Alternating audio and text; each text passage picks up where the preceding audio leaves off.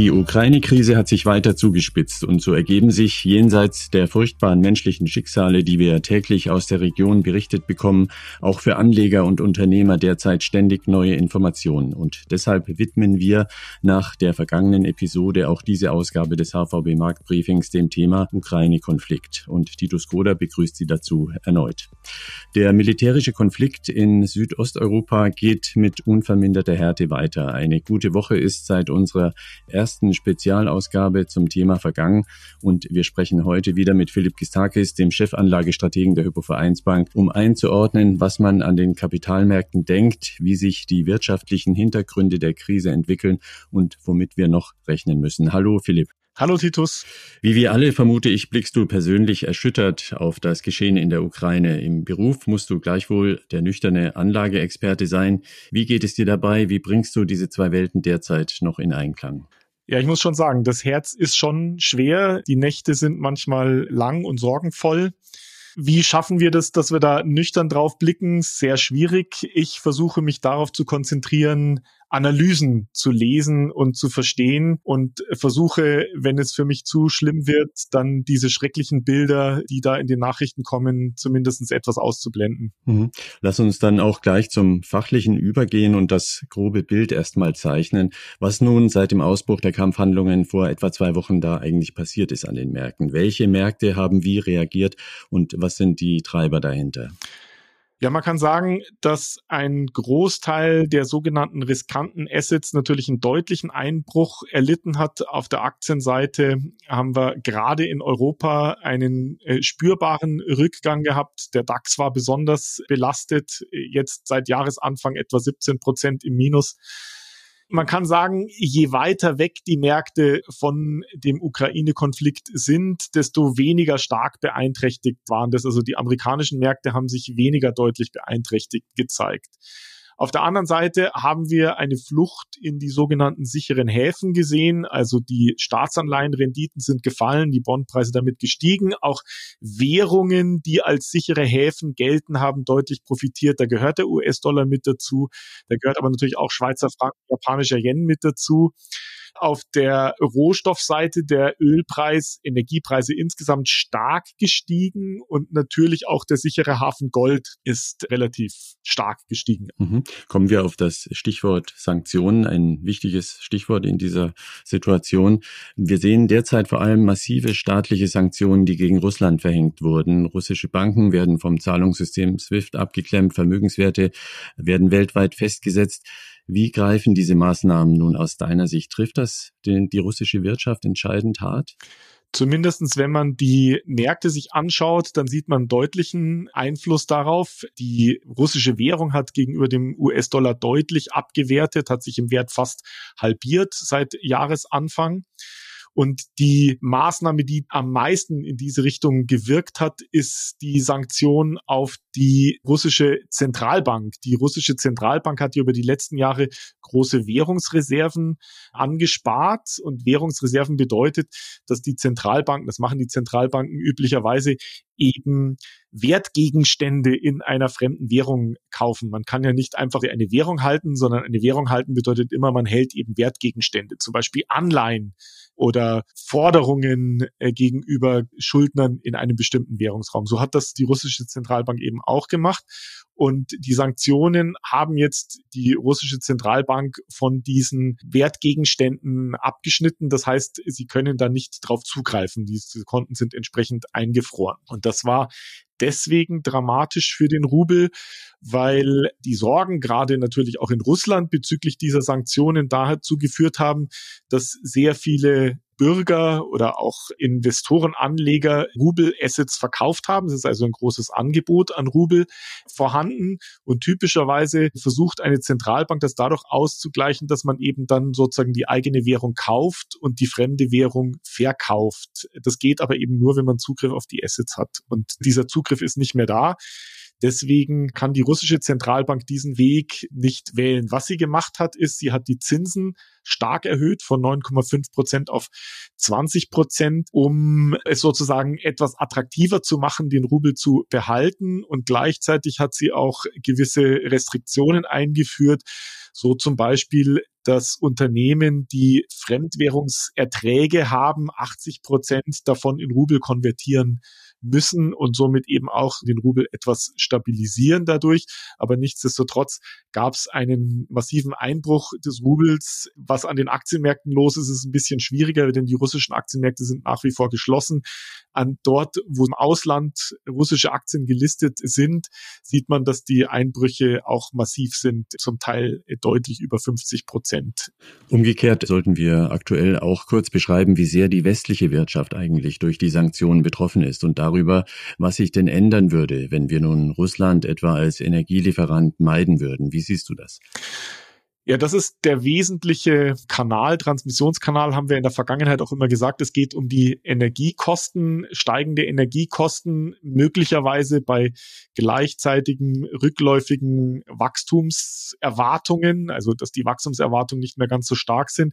Das ist natürlich der wesentliche Transmissionsmechanismus auf unsere Wirtschaft. Exporte nach Russland hinein treffen möglicherweise einzelne Branchen, einzelne Unternehmen, die hier besonderes Exposure zu Russland haben. In der Gänze spielt das keine besonders große Rolle, denn die Exportzahlen nach Russland, aber auch in die Ukraine hinein waren für die deutsche und für die europäische Wirtschaft nicht übermäßig groß. Was würde sich ändern, wenn wir nun Russland als Energielieferant meiden würden? Wie siehst du das? Ja, da muss man sich das ein bisschen nach den Energiequellen anschauen. Öl und Gas. Russland ist ja ein sehr wichtiger Exporteur sowohl beim Öl als auch beim Gas. Beim Öl muss man sagen, ist es vermutlich einfacher, das Angebot zu substituieren, wenn man das meiden möchte, weil man einfach den Öltanker eben aus einem anderen Land befüllen lässt. Beim Gas ist das schwieriger. Da findet der Transfer, der Transport des Gases über Pipelines statt und die kann man natürlich nicht kurzfristig umbauen. Da wird ja drüber gesprochen, dass wir sogenannte LNG-Terminals aufbauen, aber das wird Jahre dauern. Das heißt, diese Substitution ist für den Ölmarkt einfacher, als das für den Gasmarkt der Fall ist. Beim Gas ist das eben aufgrund der Pipelines deutlich schwieriger. Wenn man also nun solche Maßnahmen ergreifen würde und quasi Russland Gas und Öl systematisch stoppen würde, wie kann man denn verhindern, dass so eine Taktik nicht in einen krassen Energiepreisschock für unsere Wirtschaft ausartet? Ja, das ist die Frage. Ob das gelingen kann, weiß ich nicht. Aber natürlich wird das Versuche geben, das zu tun. Es gibt einen Fall, in dem man das versucht hat, nämlich die USA gegenüber dem Iran 2018. Was wollte man damals erreichen? Man wollte eben erreichen, dass der Ölexport des Irans reduziert wird ohne dass der Ölpreis stark steigt. Denn auch das ist ja ein Effekt, den man damals berücksichtigen musste. Man wollte ja nicht, dass die Reduktion des Ölexports kompensiert wird durch einen höheren Preis. Und das hat man beim Iran 2018 so gemacht, dass die USA mit sogenannten sekundären Sanktionen gedroht haben, also Unternehmen mit Sanktionen gedroht haben, die eben iranisches Öl kaufen. Man hat aber Ausnahmen zugelassen und die Ausnahmen waren, dass eben keine Sanktionen gedroht haben, wenn das Land, aus dem die Unternehmen stammen, die das Öl gekauft haben, in den drei bis sechs Monaten davor den Bezug von iranischem Öl signifikant reduziert haben. Damit hat man einen Anreiz gegeben, weniger zu kaufen, aber nicht sozusagen den Bezug komplett einzustellen und damit einen Preisschock auszulösen. Gleichzeitig hat man äh, Maßnahmen getroffen, dass die Bezahlung des Öls auf sogenannte Treuhandkonten auf dem Namen des Irans geleistet wurden, aber diese Treuhandkonten lagen bei Banken in den jeweiligen Ländern, in denen das Öl gekauft wurde. Und es wurde eben kontrolliert, wofür dann die Erträge vom Iran entsprechend ausgegeben wurden, damit damals eben keine Nukleartechnologie gekauft werden kann. Diese Maßnahmen haben dazu geführt, dass der iranische Ölexport, der vor diesen Maßnahmen bei 2,7 Millionen Barrel pro Tag lag, zurückgefahren wurde auf 200.000 Barrel pro Tag, also eine massive Reduktion. Der Ölpreis hat nicht übermäßig große Kapriolen in dieser Zeit geleistet. Ob sowas ähnliches bei Russland möglich ist oder nicht, das vermag ich nicht zu sagen. Wäre also insgesamt ein relativ komplexes Prozedere. Wir erfahren ja auch derzeit täglich von großen und bekannten Marken, die ihr Russlandgeschäft stoppen.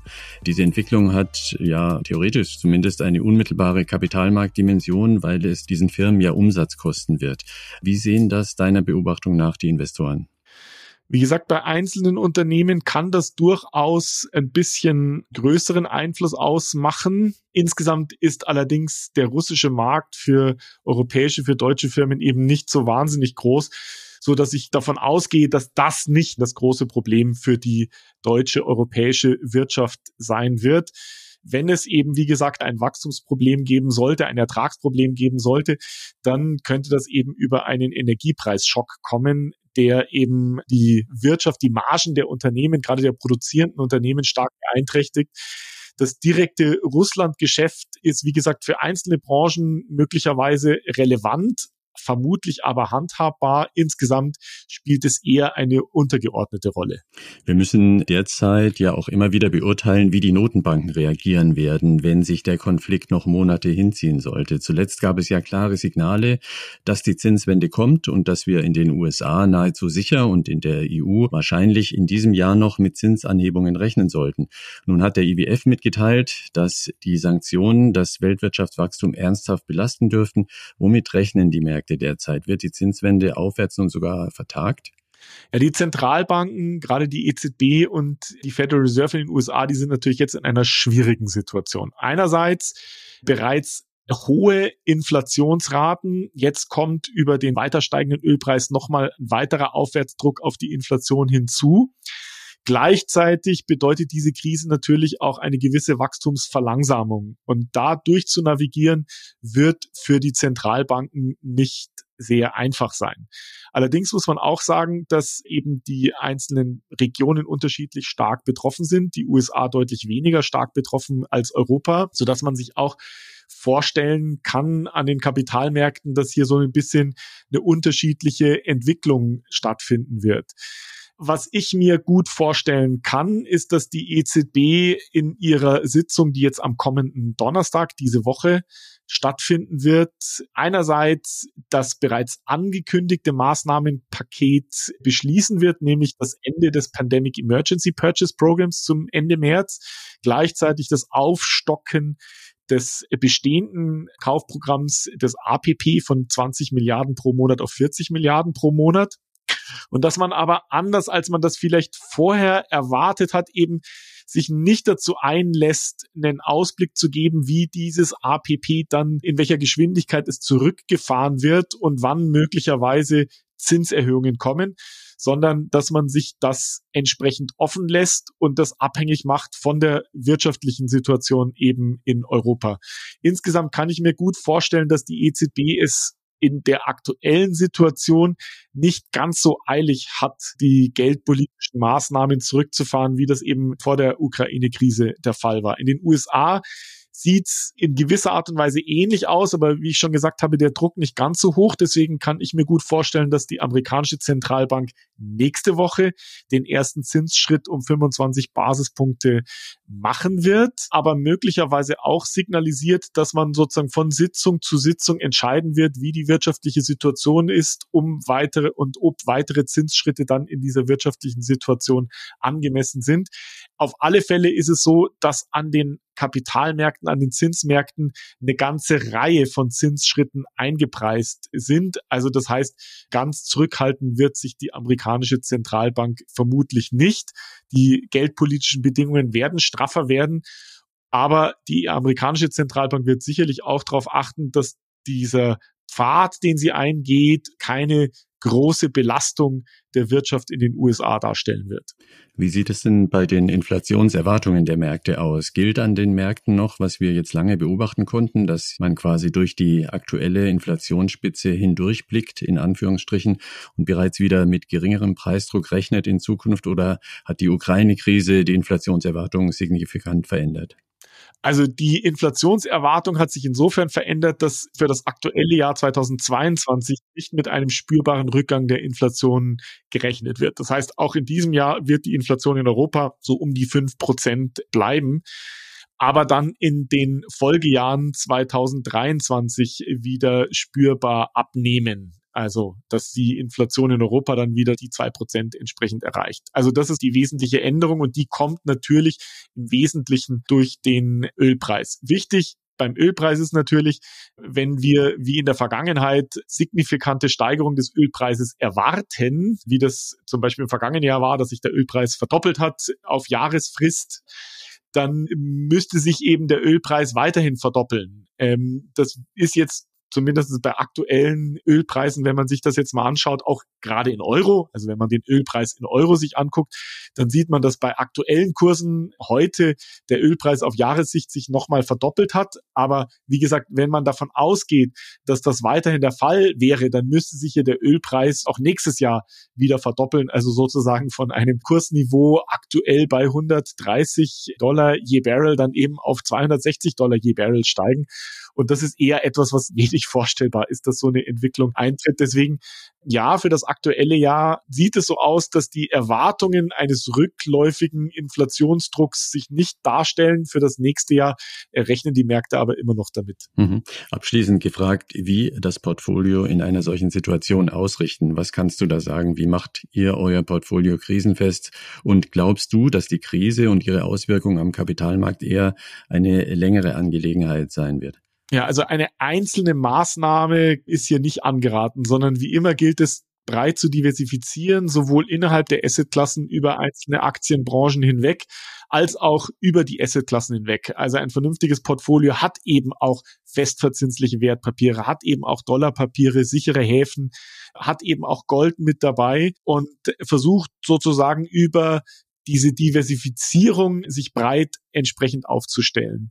Natürlich muss man jetzt die ganze Situation beobachten und muss sich auch Gedanken machen, zum Beispiel, welche Branchen, welche Unternehmen größere Probleme haben mit Ölpreisen in der Größenordnung von 130 vielleicht auch mehr Dollar und welche Unternehmen, welche Branchen möglicherweise davon profitieren können eine schnelle Lösung, davon gehe ich jetzt nicht aus, aber nach wie vor gehen wir davon aus, dass im Laufe dieses Jahres wieder Kurse erreicht werden, die deutlich über den aktuellen Niveaus sind und so zumindestens die Erwartung auch von unserem Research, die über den Kursen zu Jahresbeginn 2022 gestaltet sind. Aber wie gesagt, die gerade in der aktuellen Phase werden die Märkte sicherlich volatil bleiben.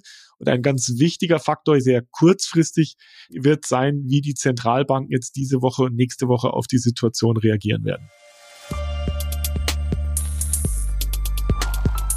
Danke dir sehr, Philipp, für die raschen Einschätzungen zu einer Situation, die jeden Tag auch an den Märkten und in den volkswirtschaftlichen Analyseabteilungen neue Rahmenbedingungen zu ziehen scheint. Wir müssen das beobachten. Kaum jemals zuvor war dieser Satz wohl wichtiger und das werden wir tun, gemeinsam mit unserem Expertenduo Andreas Rees und Philipp Gistakis im HVB Marktbriefing. Lassen Sie uns hoffen, dass wir Wirtschaft und Finanzmärkte bald wieder in ruhigerem Fahrwasser finden werden und dass der Ukraine-Konflikt rasch ein Ende nimmt. Damit erstmal nochmal herzliche Grüße vom gesamten Team des HVB Marktbriefings. Anregungen gerne unter markt-briefing at unicredit.de. Machen Sie es gut und bis zur nächsten regulären Ausgabe am 14. März dann wieder mit Chefvolkswirt Andreas Rees. Mein Name ist Titus Gruder.